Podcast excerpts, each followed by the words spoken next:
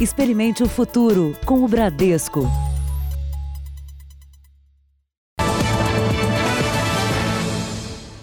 Olá, boa noite para você. Nós abrimos esta edição do Jornal da Record com a atualização do número de infectados pelo coronavírus no Brasil. Agora são 1.891 casos confirmados e 34 mortes, 30 delas na cidade de São Paulo e quatro no estado do Rio de Janeiro. Portanto, de ontem para hoje, são nove mortes a mais, isso pelos números oficiais do Ministério da Saúde. E preocupado com esse cenário, o estado de São Paulo vai reforçar a realização de testes para detectar os infectados. A partir de amanhã, só os serviços considerados essenciais poderão funcionar. O maior hospital público da América Latina terá um prédio reservado para cuidar dos pacientes com coronavírus.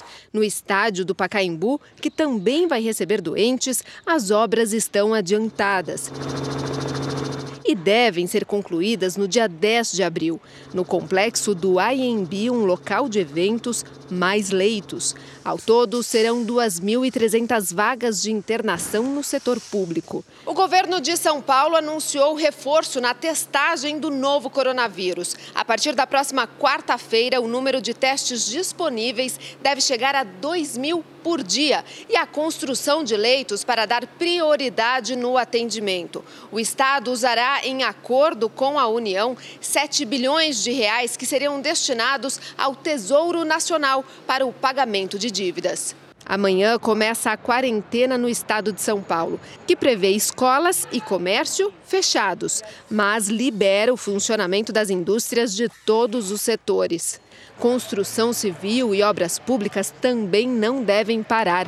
O fechamento de rodovias não é cogitado. São Paulo é o maior centro de abastecimento do país, em praticamente todos os itens. Portanto, prefeitos e prefeitas de cidades do interior não bloqueiem estradas, não limitem o funcionamento de postos de combustíveis, porque eles são fundamentais para que o serviço de transporte de caminhões continue sendo feito regularmente. 1.200 moradores da comunidade de Paraisópolis, uma das maiores da capital paulista, vão receber caixas d'água. Em caso de não pagamento da conta de gás, não haverá corte no fornecimento até o final de maio.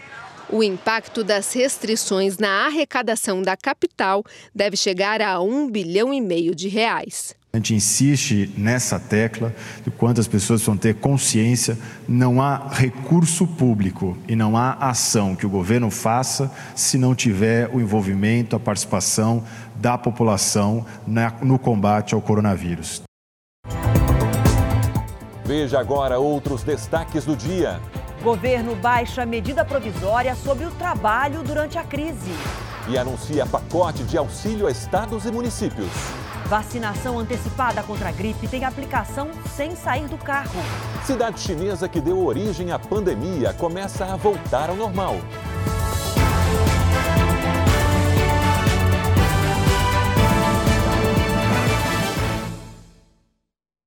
Oferecimento Bradesco, ao lado do empreendedor no futuro do seu negócio.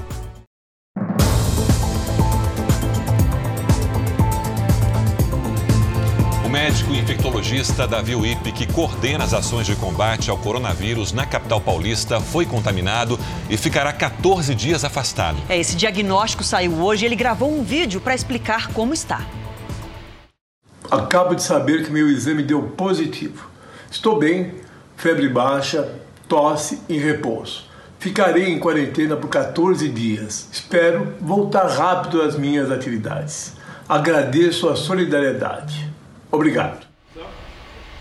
Com a pandemia do coronavírus, um hospital particular de São Paulo vai contratar 1.426 profissionais de saúde por tempo determinado.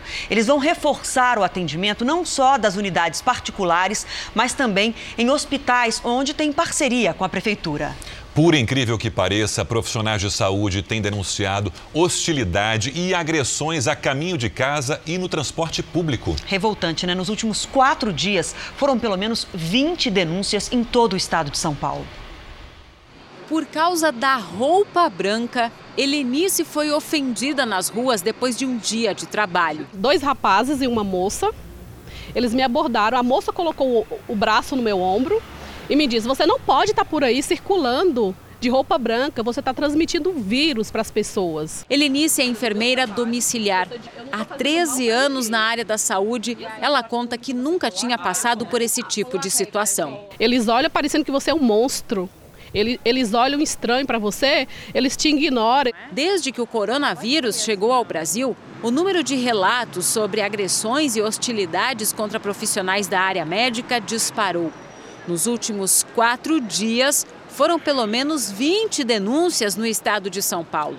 Neste vídeo, uma técnica de enfermagem faz um apelo para que os colegas não saiam de casa de roupa branca para não correr riscos. Então eu quero pedir para os meus amigos, meus irmãos de jaleco, minhas amigas profissionais da área da saúde, da enfermagem, que não saiam de casa com roupa branca. O Conselho Regional de Enfermagem aqui de São Paulo manifestou total indignação aos casos de violência física e verbal contra os profissionais de enfermagem e recomenda que quem passar por esse tipo de situação registre boletim de ocorrência. Nós precisamos gerar esses números para que possamos chegar no governo e falar: olha, é absurdo o que está acontecendo. Né? Vamos tomar providências. Uma portaria do Ministério do Trabalho determina que os profissionais de saúde não saiam na rua com os equipamentos de proteção nem as vestes usadas para atendimento. A roupa branca usada por muitos trabalhadores como Helenice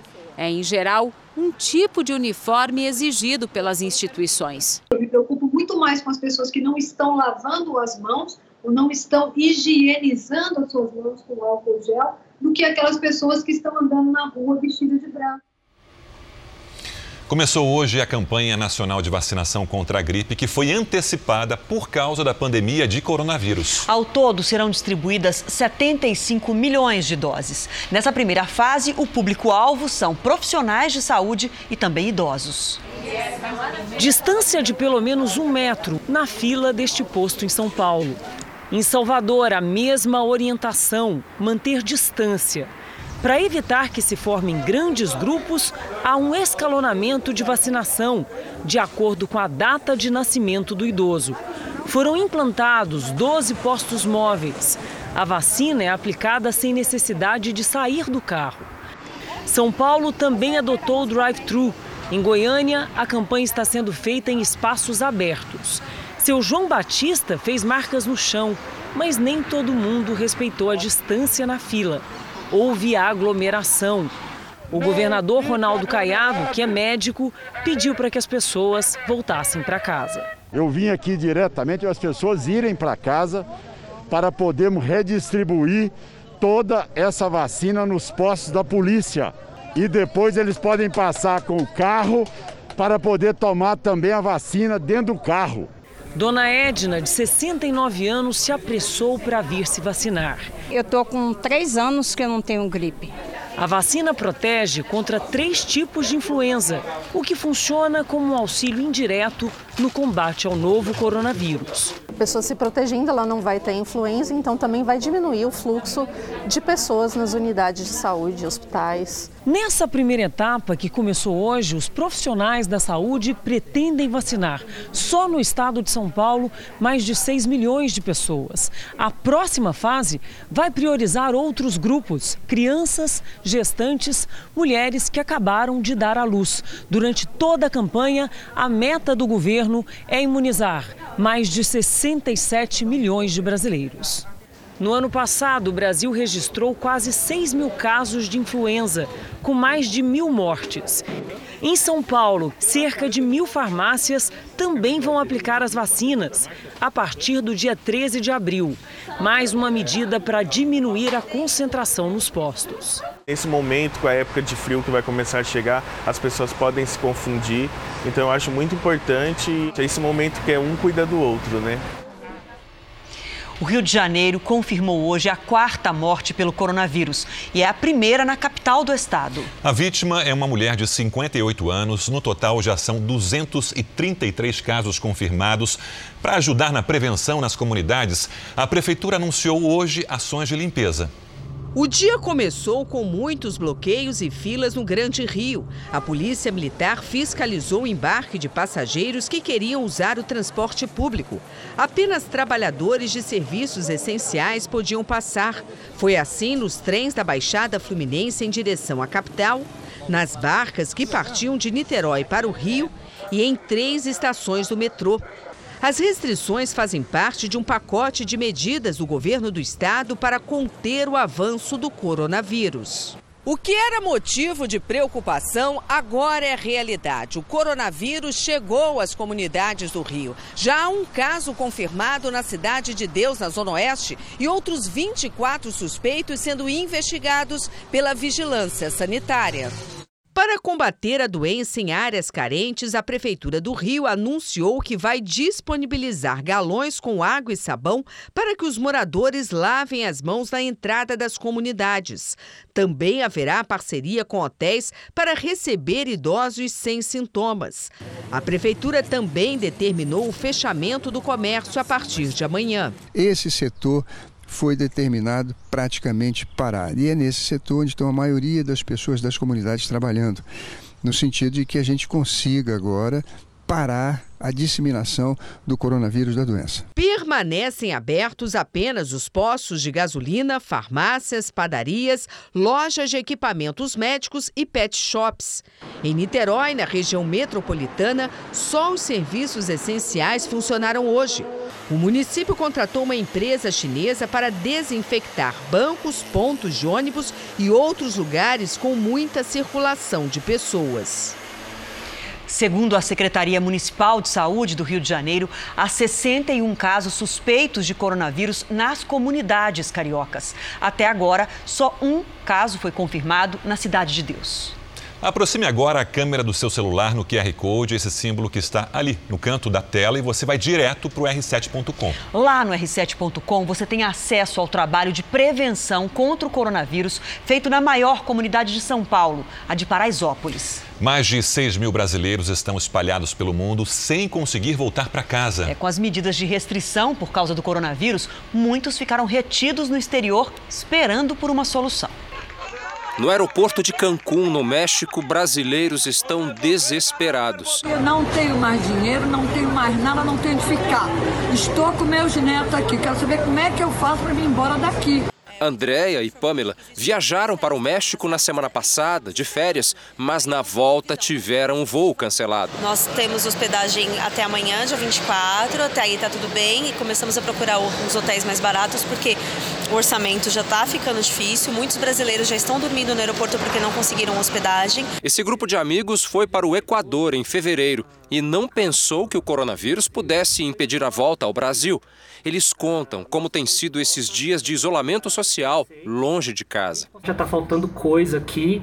A gente já está começando a racionar comida, racionar gás. racionar gás. A Agência Nacional de Aviação Civil disponibilizou um formulário online para esses turistas preencherem e ajudar a organizar os planos para buscá-los.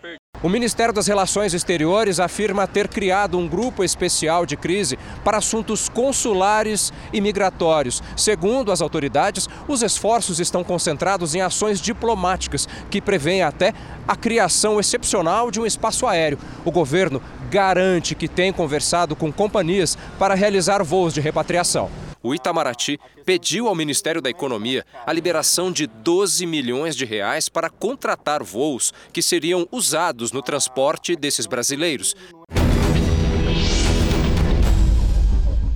Como devo higienizar frutas e alimentos ao voltar do supermercado? É sempre importante, chegou do supermercado, chegou da feira, coloque numa bacia com água, jogue algumas gotinhas de hipoclorito e deixe por 5 a 10 minutos. Logo a seguir, lave com água corrente. E crescem os casos de coronavírus no Nordeste. A região já é a segunda em notificações no país. O governo anunciou hoje ajuda de 88 milhões de reais para o Norte e Nordeste. O boletim do Ministério da Saúde mostra alta nos casos confirmados da Covid-19 no Nordeste. Em 24 horas, a região teve 77 novos casos e concentra mais de 16% das notificações de todo o país, atrás apenas do Sudeste. Neste cenário, chama a atenção o Ceará, que passa ao terceiro estado em número de casos de coronavírus, 163. A preocupação com o controle da doença fez o governo cearense adotar medidas como a triagem de passageiros no aeroporto de Fortaleza, inclusive com pistolas térmicas para checar a temperatura de quem desembarca na capital. O presidente Jair Bolsonaro fez hoje um esforço de conciliação com os 16 governadores do Norte e do Nordeste que vinham em rota de colisão com Brasília. Por meio de conferência telefônica, na conversa, o presidente mencionou ações de apoio ao combate ao coronavírus e auxílio financeiro, que ao todo chega a 88 bilhões e 200 milhões de reais. O que mais imperou entre nós foram as palavras cooperação e entendimento. Sabemos que temos um inimigo em comum, o vírus, bem como também sabemos e temos a consciência que o efeito colateral que, que pode ser o emprego, deve, desemprego, pode ser combatido. O presidente anunciou que amanhã a conversa será com os governadores do Centro-Oeste, Sul e do Sudeste. Este último concentra 60% dos casos do país e pediu apoio para os projetos do governo no Congresso. Apelamos que as nossas propostas, que ora estão em tramitação na Câmara, tivessem um olhar muito especial por parte deles, porque todos nós devemos, ao final dessa batalha, sairmos fortalecidos e com a satisfação do dever cumprido. O governo manifesta preocupação com o possível avanço da doença entre os mais vulneráveis. No momento em que as cidades foram travadas, aonde nós temos a questão da não atividade econômica nas cidades, o que, que ocorre? É, a essa população que é muito vulnerável precisa ter um atendimento. Nós precisamos ter muita inteligência, muito equilíbrio, muito bom senso para que possamos atravessar isso com menos estresse, com menos capacidade de intervir no dia a dia das pessoas. Uma pesquisa mostra que as pequenas empresas do setor de varejo vão ser as mais afetadas pela quarentena do coronavírus. E os microempresários estão usando a criatividade para reduzir o impacto nos negócios. Esta rua normalmente é a mais movimentada em um bairro da zona leste de São Paulo. O ponto ideal para muitas lojas, como a do Cláudio, que vende roupas infantis. Depende do dia, né? Num sábado é de 150 a 150 clientes ou mais. Para manter o negócio, com um aluguel de 8 mil reais e o salário das duas funcionárias, ele precisa vender pelo menos 40 peças por dia. Fechado, sim, mas parado, não. Enquanto os consumidores não podem entrar na loja, o trabalho do Cláudio o dia inteiro é esse: descobrir como chegar aos clientes para continuar vendendo. Pelo telefone ou pelo aplicativo de mensagens, ele vai à luta. Se você precisar de qualquer coisa, a gente envia via transportadora ou então via correio se você não tiver pressa, tá bom? E qualquer coisa eu levo pessoalmente também. Na doceria da Margarete, o ano começou com novos equipamentos e uma pintura geral para receber melhor os clientes. Agora a estratégia será levar os doces, bolos e refeições até a casa das pessoas. A gente precisa manter o, pelo menos o mínimo para poder continuar pagando. São funcionários, né? São todos os, os deveres que nós temos como empreendedor, como pessoa, né? Para o Sebrae, o momento exige criatividade dos pequenos e microempreendedores. É preciso melhorar a presença digital das empresas, com site e redes sociais, e se adaptar ao isolamento dos clientes temos que ser criativos. Na hora da crise, tem muito aprendizado e não pode desanimar. Você tem que ligar sempre para o seu cliente e procurar um jeito diferente de atender agora. Outra recomendação aos empreendedores é buscar a redução dos custos, negociando com fornecedores, descontos, prazos de pagamento, redução do aluguel. Assim, ganhar fôlego para enfrentar esse momento e manter o negócio em atividade, como o Cláudio espera conseguir. A crise está aí, mas a gente tem que agora fazer de tudo para né, se manter em pé, né? esperar que isso aí uma hora passa, né? Deixa eu fazer uma correção. Agora há pouco nós informamos que o governo federal vai enviar uma ajuda financeira para o norte e nordeste para o combate ao coronavírus. O valor que será enviado é de 88 bilhões de reais. E com mais medidas de restrição anunciadas pelo mundo e o temor de uma recessão global, as bolsas de valores fecharam com perdas nessa segunda e no Brasil não foi diferente. O Ibovespa encerrou o dia com queda de 5,22%. O dólar comercial subiu 2,21%, cotado a R$ 5,13. E o presidente Jair Bolsonaro assinou uma medida provisória que flexibiliza normas trabalhistas para tentar manter os empregos e também ajudar empresas em dificuldades por causa da crise do coronavírus. Só que no começo da tarde, ele revogou um dos pontos mais polêmicos. O trecho da proposta falava em suspensão do contrato de trabalho por até quatro meses, sem o pagamento de salário desde que houvesse acordo individual ou coletivo entre os patrões e empregados, que poderiam passar a receber uma ajuda compulsória mensal. A medida foi criticada pelo presidente da Câmara em uma videoconferência com representantes de um banco. O governo estava estudando isso ontem. É, é, o governo também tinha anunciado nessa medida provisória vinha aquela redução dos 50% né, com o governo pagando 25% né, até dois salários, o governo entraria com 10 bilhões, mas sumiu do texto. Antes de revogar parte da medida provisória, o presidente Bolsonaro havia defendido a necessidade de proteger os empregos. Flexibiliza mais ainda a CLT, é uma maneira de, de preservar empregos, tá? diminui a data do aviso, o tempo do aviso prévio, permite que se entre em férias agora, que é melhor do que ser demitido. Basicamente, é por aí essa, essa nossa medida outras medidas sendo tomadas. O governo decidiu editar uma nova medida provisória para alterar a MP 927. Isso ainda não tem uma data certa para acontecer. Apesar disso, a maior parte da proposta será mantida. Um exemplo é a possibilidade de home office, o trabalho em casa. Também ficará no texto a criação de um regime especial de compensação de horas extras para quem trabalhar mais durante a calamidade pública. A medida provisória determina ainda a suspensão de férias para trabalhadores da área de saúde e de serviços considerados essenciais. Fica permitida a antecipação de férias individuais com aviso ao trabalhador até 48 horas antes, mesmo que ele não tenha completado o tempo de trabalho necessário. Acordos individuais entre patrões e empregados estarão acima das leis trabalhistas ao longo do período de validade da MP para garantir a permanência do vínculo empregatício, desde que não seja descumprida cumprida a Constituição.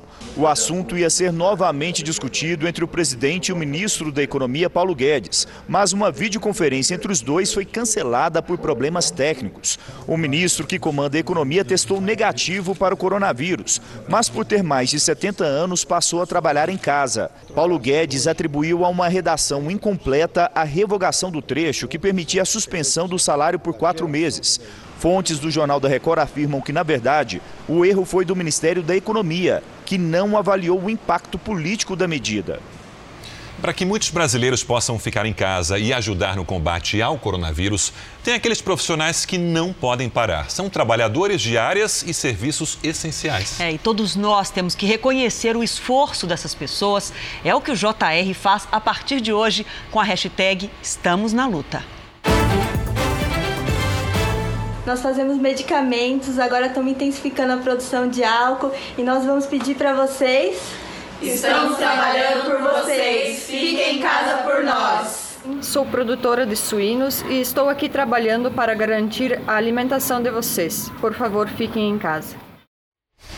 A ONU fez um pedido hoje para que todos os conflitos armados do mundo sejam suspensos e os países concentrem os esforços no combate ao coronavírus. Nos Estados Unidos, o número de infectados passa de 43 mil, mais de 540 mortes foram registradas e a Guarda Nacional foi deslocada para as regiões com maior número de casos confirmados. As tropas estão a caminho dos estados mais afetados para ajudar a montar hospitais de emergência. Dois navios hospitais da Marinha serão enviados aos portos de Nova York e Los Angeles nos próximos dias. O estado de Nova York já tem 6% de todos os casos confirmados de coronavírus do mundo. 30 mil profissionais de saúde atenderam o pedido do governador e se apresentaram voluntariamente para trabalhar. Aqui na cidade, o prefeito Bill de Blasio disse que precisa de respiradores mecânicos com urgência. Se eles não chegarem essa semana, pessoas que poderiam sobreviver vão morrer, afirmou de Blasio. Empresas privadas se uniram em um projeto para que todos os cientistas que pesquisam a cura para o Covid-19 tenham acesso a sistemas de computação de alta velocidade. O maior fabricante de uísque do mundo decidiu doar álcool suficiente para a fabricação de 8 milhões de frascos de álcool gel, que serão distribuídos em vários países, inclusive o Brasil. Esse neurocirurgião de Montana se juntou com um amigo dentista e os dois conseguiram produzir máscaras de plástico que podem ser reutilizadas e custam apenas um dólar, cinco reais. E o estado de Nova York, onde existem mais casos nos Estados Unidos, anunciou novas medidas de emergência. Vamos ao vivo com a nossa correspondente Evelyn Bastos. Evelyn, boa noite. Que medidas são essas? Oi, Sérgio, muito boa noite a você, Adriana e a todos que nos assistem. Olha, o governador Andrew Cuomo emitiu uma ordem exigindo que todos os hospitais do estado aumentem suas capacidades em pelo menos 50%. Três hospitais temporários e um acampamento médico estão sendo construídos enquanto o estado se prepara para o pico da contaminação previsto para o fim de abril. Nova York tem pelo menos 20 mil infectados e mais da metade tem entre 18 e 54 anos. O governo americano também luta para combater as fraudes e o Departamento de Justiça baniu um site que vendia uma suposta vacina para o coronavírus. E agora pouco, o presidente Donald Trump anunciou que cidadãos americanos que estavam em um navio cruzeiro brasileiro conseguiram retornar em segurança para o país graças à ajuda do governo brasileiro. Eu volto com vocês. Ainda bem, Evelyn, obrigado. Vamos agora com a opinião do jornalista Augusto Nunes. Augusto, boa noite. Boa noite, Adriana e Sérgio. Em 2006, o então presidente Lula disse a seguinte frase, abre aspas, eu acho que não está longe da gente atingir a perfeição no tratamento da saúde neste país, fecha aspas. Nos anos seguintes, Lula correu para um hospital da rede privada sempre que precisou de algum atendimento, mas continuou achando que os brasileiros comuns deveriam dar-se por muito satisfeitos com o SUS. Em 2014, Lula continuava indignado com quem se espantava com os muitos bilhões de reais desperdiçados na Copa do Mundo. Ele jurava não entender, aspas de novo, essa gente que diz que o governo devia usar esse dinheiro para construir hospitais. Fecha aspas. Passados seis anos, arenas erguidas ou reformadas em capitais que nem têm representantes da Série A do Campeonato Brasileiro viraram elefantes brancos. E a chegada do coronavírus desmoralizou a discurseira do ex-presidiário. Em São Paulo, por exemplo, a direção do Hospital Albert Einstein construiu em poucos dias uma unidade de emergência no velho Pacaembu. Em Brasília, o governo do Distrito Federal ainda ensaia a instalação de um hospital de campanha na Arena Mané Garrincha, esse monumento à corrupção delirante que engoliu 830 milhões de dólares dos pagadores de impostos. Isso mesmo, quase 4 bilhões de reais. São 11.500 dólares por assento. Cada assento do terceiro estádio mais caro do mundo permitiria comprar um respirador hospitalar. Em janeiro, havia em todo o Brasil menos de 43 mil desses aparelhos à disposição do sistema de saúde que Lula achava perto da perfeição. Veja a seguir: dezenas de brasileiros aguardam no aeroporto de Lisboa uma chance de voltar para o Brasil. E ainda nesta edição, cuidado com os golpistas que se aproveitam da sua preocupação com o coronavírus.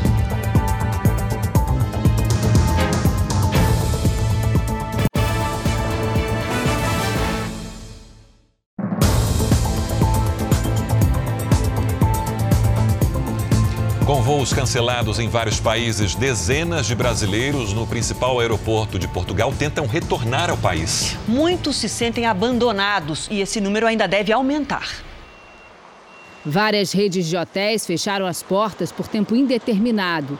E os aluguéis de temporada também cancelaram as reservas. Nós estamos no aeroporto de Lisboa e, sem ter para onde ir, muitos estrangeiros estão vivendo por aqui, nas cadeiras ou no chão, entre eles, muitos brasileiros.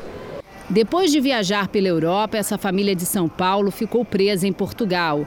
Já são dois dias vivendo aqui no aeroporto e eles não sabem quando vão voltar para casa. A gente tem a orientação da imigração, se sair a gente fica na quarentena e eles não liberam o nosso, a nossa entrada aqui. A noite toda a gente se virou aqui nos bancos.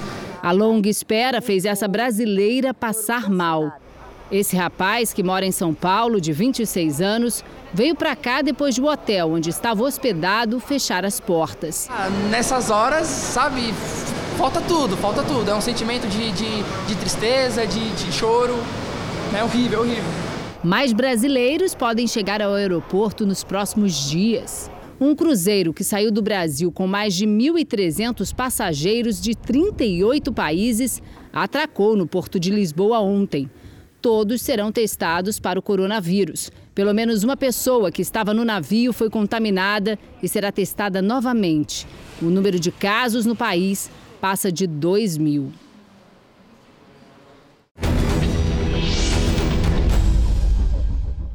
Posso receber a manicure e a cabeleireira em casa? O fato de você receber manicures e cabeleireiras em casa, tenham sempre a certeza que os produtos que estão sendo utilizados por elas sejam realmente seguros, higienizados, sem o risco de transmissão de outras doenças. Assim como o fato dela não ter nenhuma doença respiratória que possa sim levar a alguma contaminação sua em relação ao serviço. Com as redes sociais e aplicativos de mensagens, todos nós recebemos muitas informações sobre o coronavírus e nem sempre sabemos se elas são confiáveis. Pensando nisso, o R7 criou uma página específica para tirar as suas dúvidas e você também poderá checar as últimas notícias sobre o assunto. Basta acessar. Vamos agora às dicas da comentarista Patrícia Lages. Será que é possível equilibrar as contas nesta época em que muita gente está de quarentena? Boa noite para você. Segundo o IBGE, 68% dos brasileiros não tem nenhuma reserva de emergência para arcar com imprevistos. E a maioria dessas pessoas recorre ao cartão de crédito e ao cheque especial para colocar as contas em dia. E esse é o pior caminho. Quem está nessa situação, preste muita atenção. Não recorra ao cheque especial e nem ao cartão de crédito. Tem gente aí fazendo supermercado para pagar com cartão, sabendo que não vai ter como arcar lá com a fatura, e esse é o pior caminho. O que você deve fazer é verificar outras linhas de crédito, tanto no seu banco quanto em outros bancos. Existem instituições aí com juros reduzidos e com carência para início do pagamento. E uma última dica: não estoque comida. Os supermercados estão abertos e não tem necessidade de você comprar mais do que a sua família necessita. O que sobrar na sua mesa pode faltar na mesa de outra pessoa. Obrigado, Patrícia. Agora vamos ver outros depoimentos de trabalhadores que não podem parar durante a pandemia do coronavírus. Nossas plantas não param, nossos animais não param. Então tudo isso aí é consequência da natureza. A gente trabalha a céu aberto aí e depende muito da natureza. Então assim, fique em casa que nós estamos trabalhando. A gente só pede é que mantenha as rodovias funcionando aí, ah, postos de combustíveis, borracharia, restaurantes para atender nossos amigos caminhoneiros. Se, se cuidem bem. Estamos abrindo mão do direito de cuidar da nossa família para cuidar dos nossos idosos. Por gentileza, fiquem em casa. Se protejam aí, que nos protegemos aqui.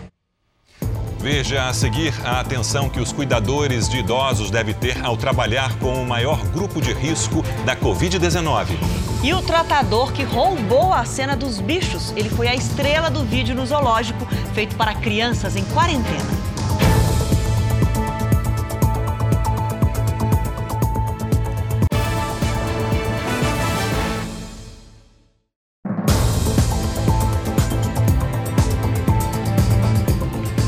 Criminosos estão aproveitando esse momento de tensão da pandemia do coronavírus para espalhar golpes e vírus pela internet. As mensagens enganam as pessoas oferecendo até álcool em gel de graça. Basta um clique para você ter dados pessoais e bancários sequestrados. Quando recebeu a mensagem no celular, Maria de Fátima nem desconfiou que se tratava de um golpe. Recebi um, um link né, para estar tá entrando, que o governo estava dando uma ajuda de custo de 200 reais e que era para a gente né, ver se a gente tinha direito de receber. Aí eu cliquei em cima.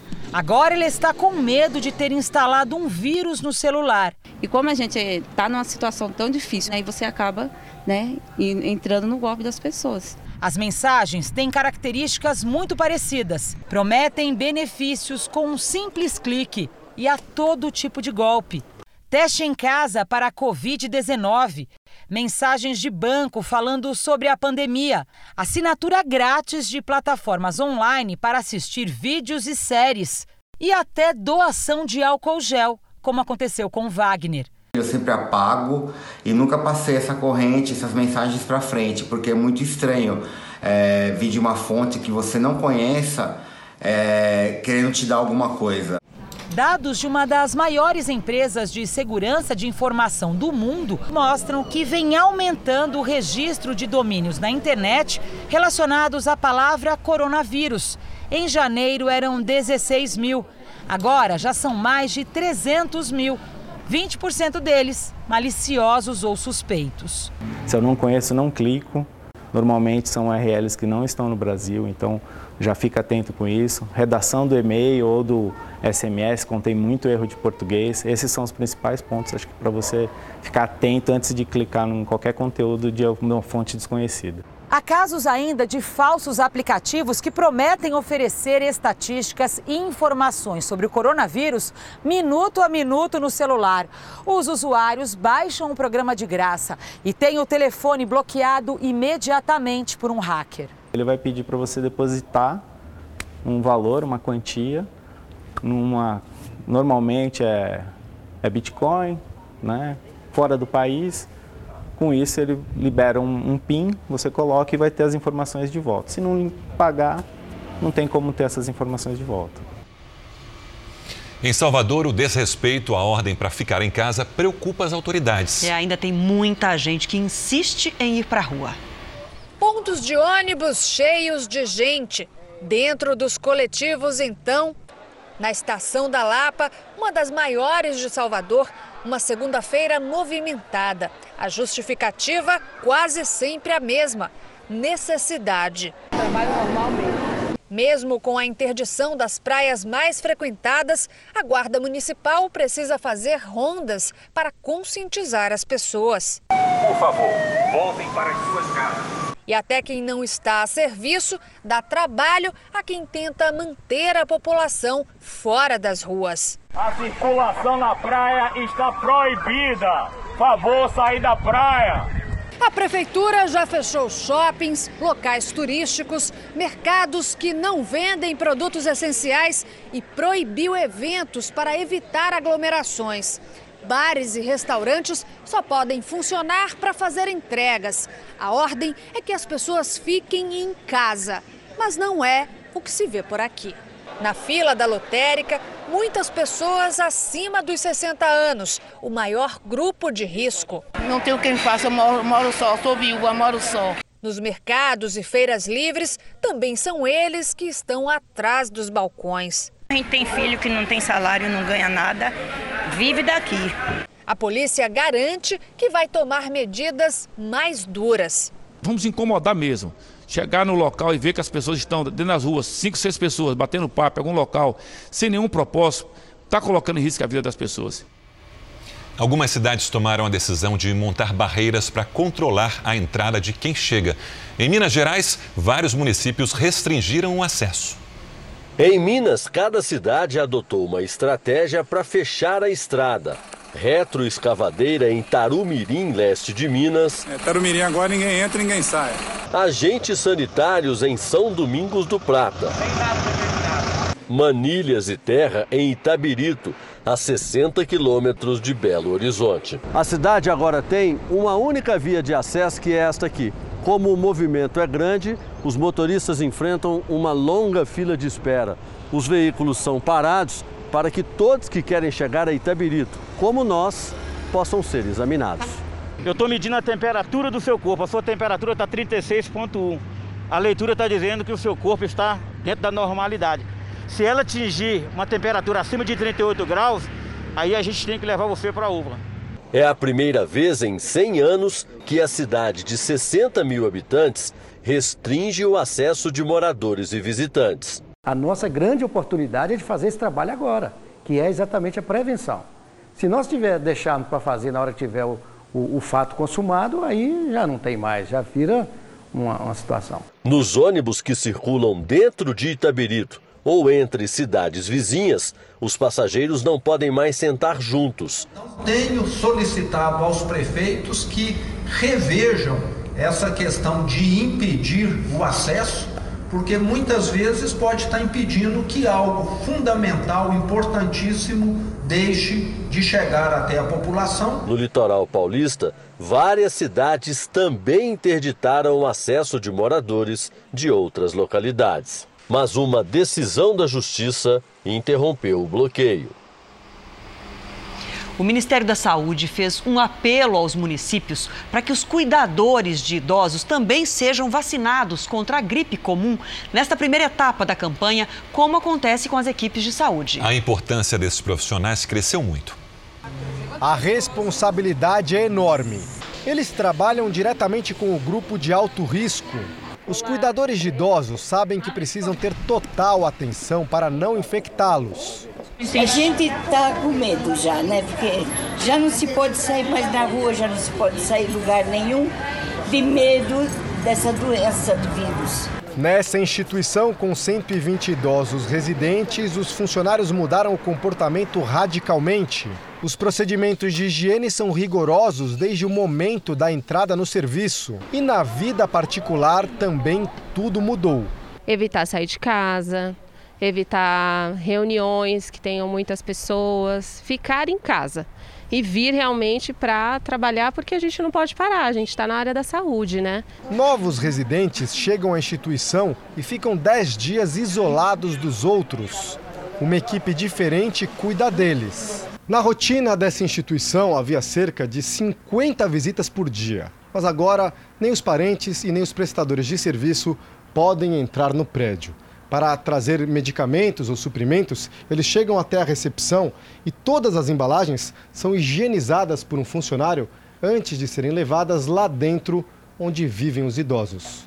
A Sociedade Brasileira de Geriatria também recomenda a precaução total aos cuidadores que acompanham idosos dentro de casa. Primeira grande regra: se ele puder dormir no emprego, é melhor, porque ele evita o traslado, que é o contato no ônibus, o contato no, no meio externo. Segunda situação que é, é, de extrema importância, esse cuidador ele deve ter extremo rigor com a sua higiene pessoal. São tempos difíceis em que os idosos agora estão privados do toque afetuoso dos cuidadores. E os profissionais inovam para tentar compensar a falta de abraço, de carinho. Eles estão participando e quando beijam, eles estão numa dinâmica de soquinho ou dão murrinhos, ou batem com o pé, ou dão um tchau-tchau de longe. Eles estão recebendo informação em tempo real 24 horas do dia. É possível contrair coronavírus mais de uma vez? Não, uma vez que você adquire o vírus, você adquire também uma imunidade específica. A gente só não sabe, por ser um vírus novo, se ele vai demorar para toda a vida. A Itália, que é o país com o maior número de mortes devido ao coronavírus, registrou uma nota de esperança. Pelo segundo dia seguido, o número de mortos e de novas infecções caiu em relação à véspera. E pode ser um sinal de que o pico da, da pandemia passou. Para ajudar os italianos, outros governos têm enviado socorro. A Rússia mandou produtos hospitalares e equipes de saúde. Cuba enviou médicos e enfermeiros. A Itália tem mais de 50 mil pacientes e mais de 6 mil mortos, entre eles 23 médicos. O segundo país europeu mais afetado é a Espanha, com mais de 30 mil casos. As autoridades acreditam que o país está perto do pico da doença, quando surge o maior número de novos casos. No fim de semana, policiais foram vistos tocando e cantando para moradores confinados. Outro problema na Europa são as filas de caminhões nas fronteiras, que podem causar desabastecimento. Hoje, a presidente da Comissão Europeia recomendou que todos os países do bloco criem vias para a circulação de mercadorias com trajetos de até 15 minutos. No fim de semana, alguns postos registraram espera de 18 horas. Em Wuhan, na China, local que concentrou os primeiros casos de coronavírus, as pessoas foram autorizadas a voltar ao trabalho. Vamos ao vivo conversar com a nossa correspondente na Ásia, Cíntia Godoy. Bom dia para você, Cíntia. O transporte lá em Wuhan, o transporte público, voltou a funcionar, é isso? Isso mesmo, Adriana. Boa noite para vocês. Após dois meses, os ônibus voltaram a circular. E uma vacina começou a ser testada em pelo menos 100 voluntários. E a primeira aplicação já foi feita em pacientes de Wuhan. Enquanto isso, aqui no Japão, continua o clima de incerteza com relação às Olimpíadas, que estão marcadas para julho. Hoje, o primeiro-ministro Shinzo Abe disse que o adiamento da competição é inevitável. O Comitê Olímpico afirmou que a decisão só deve sair nos próximos quatro meses. Adriana, Sérgio. Muito obrigada, Cíntia. 23 de março, hoje é Dia Mundial da Meteorologia e este ano fiquei sabendo que a Organização Meteorológica Mundial, que é um órgão ligado à ONU, fez uma proposta de debate: clima e água. Conte cada gota, cada gota conta. Não é porque a gente está na pandemia de coronavírus que a gente pode esquecer da água, né, Lidiane? Exatamente. E por Adriana. falar em água, tem temporal vindo aí, é isso? Boa noite. Tem sim. Boa noite para você, para todo mundo que nos acompanha. Olha, tem sim, com previsão de chuva bem forte no norte e no nordeste. Já no centro-sul, a atenção é para o tempo seco. Uma frente frio e encontro de ventos dos dois hemisférios provocam muita chuva na região nordeste, com risco para alagamentos e deslizamentos. Só amanhã, algumas cidades da região devem receber o esperado para o mês inteiro. Chove também e bastante em Mato Grosso, Goiás e Tocantins. No centro-sul, o ar seco e quente deixa a umidade do ar abaixo dos 30%. Faz sol em quase toda a região sul, Mato Grosso do Sul, São Paulo e também sul de Minas Gerais. Em Belo Horizonte, máxima amanhã de 28 graus. Em Rio Branco, pode chover forte e faz até 33. Tempo delivery? Vamos. Delivery tá na moda agora, hein? É a Tamara Calef de Porto Alegre, Rio Grande do Sul. A Tamara. Tamara. Vamos lá, olha, Tamara, semana quente e bem seca por aí, viu? Máxima de 31 graus amanhã. A gente aproveita agora para ver as capitais onde devem registrar as maiores chuvas amanhã. Cuiabá, Goiânia, Aracaju e Maceió, com 32, 28 e 29 graus, respectivamente. Em São Paulo, 27 graus, dia bastante ensolarado, ótimo dia, inclusive, para arejar a casa, fazer aquela faxina e botar roupa em dia, viu, Adriana? Vamos lá, todo mundo nesse ritmo aí. Todo mundo em casa. Obrigada, até, Até amanhã. amanhã. E olha, cerca de 100 mil pessoas infectadas pelo coronavírus no mundo estão recuperadas. As informações foram divulgadas pela Universidade John Hopkins, nos Estados Unidos. Os dados mostram que mais de 70 mil pessoas já se recuperaram do vírus em toda a China. O número também é positivo na Coreia do Sul, que tem quase um terço da população infectada, e mais recuperações do que mortes registradas. No Irã, segundo dados oficiais, a taxa de recuperados seria de 82%. E na Itália, apesar de alto, o número de mortos é menor que o de recuperados. O total de infectados passa de 50.400. Os recuperados somam mais de 7 mil. Um zoológico na Austrália ficou popular nas redes sociais ao mostrar os animais pela internet às crianças em isolamento pelo coronavírus. Só que a principal atração não é um bicho. Teve a corrida das girafas, a alimentação das zebras, o descanso dos leões e a vida noturna dos leopardos. Mas o que chamou a atenção mesmo foi a dança de um dos tratadores.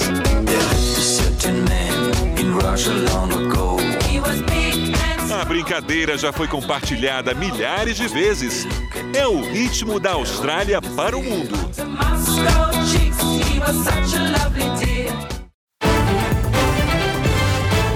A gente continua trabalhando aqui dia e noite, de portas fechadas, mas de coração aberto para levar para as casas das pessoas não só comida, mas carinho e aconchego. Fique em casa. Seguindo as recomendações do CFO, nós só estamos atendendo emergências e urgências. A gente pede aí pro, pro resto da, da população ficar em casa, é, se isolar. Quanto mais rápido a gente conseguir controlar a curva de ascendência da, de contaminação, mais rápido a gente volta para uma vida normal. É isso aí. Se você também tem que trabalhar durante a pandemia, mande seu vídeo pra gente. Hashtag Estamos na Luta. O Jornal da Record termina aqui. A edição de hoje na íntegra e também a nossa versão em podcast estão no Play Plus e em todas as nossas plataformas digitais. E à meia-noite e meia tem mais Jornal da Record. Fique agora com a novela Amor Sem Igual. A gente volta a se encontrar amanhã aqui no JR. Até lá. Boa noite e até amanhã.